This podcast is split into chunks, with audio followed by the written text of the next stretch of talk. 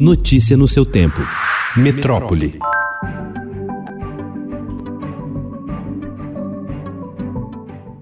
A Agência Nacional de Vigilância Sanitária aprovou ontem, por unanimidade, o uso emergencial da Coronavac e da vacina desenvolvida pela Universidade de Oxford e a farmacêutica AstraZeneca no país.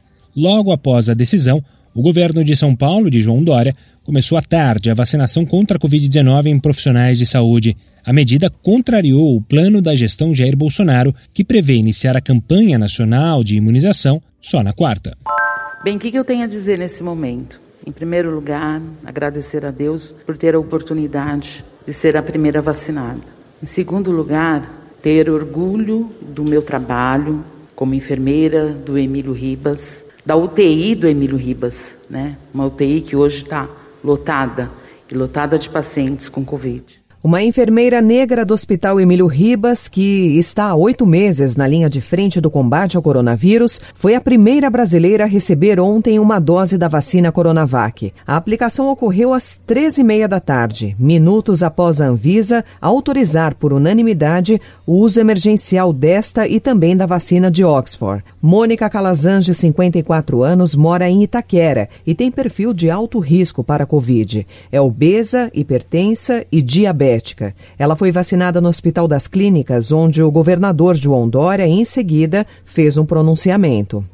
O ministro da Saúde, Eduardo Pazuello, e o governador de São Paulo, João Dória, trocaram duras acusações em reação à aprovação das vacinas pela Anvisa em caráter experimental. Pazuello acusou indiretamente Dória de promover uma jogada de marketing ao vacinar em São Paulo uma enfermeira. O Ministério da Saúde tem em mãos, neste instante, as vacinas tanto do Butantan quanto da AstraZeneca. E nós poderíamos, num ato simbólico ou numa jogada de marketing, iniciar a primeira dose em uma pessoa.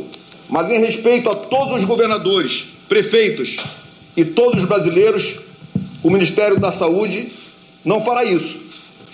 Não faremos uma jogada de marketing. O mandatário paulista, adversário do presidente Jair Bolsonaro, com quem pretende disputar o Planalto em 2022, reagiu com aspereza acusou o general intendente da Ativa, que comanda o Ministério da Saúde, de mentir ao dizer que as vacinas Coronavac foram compradas com dinheiro do SUS. É inacreditável como o ministro de Estado da Saúde, sem o menor zelo com a saúde, sem ser médico, sem ter conhecimento nenhum da saúde, sem planejamento, um desastre completo na saúde, ainda mente ao dizer isso. A vacina do Butantan só está em São Paulo e no Brasil porque foi investimento do governo do Estado de São Paulo, ministro.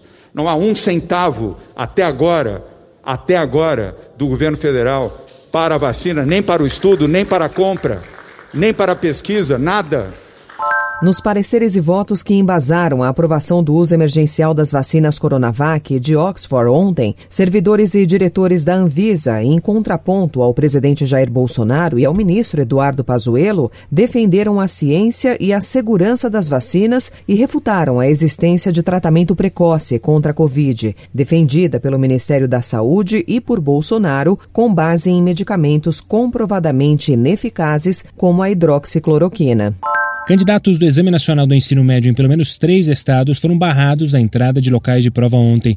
Conforme o Estadão revelou, o Instituto Nacional de Pesquisas Educacionais alocou nas salas de prova um número superior à capacidade de 50%, que o próprio órgão prometeu, contando com a alta abstenção.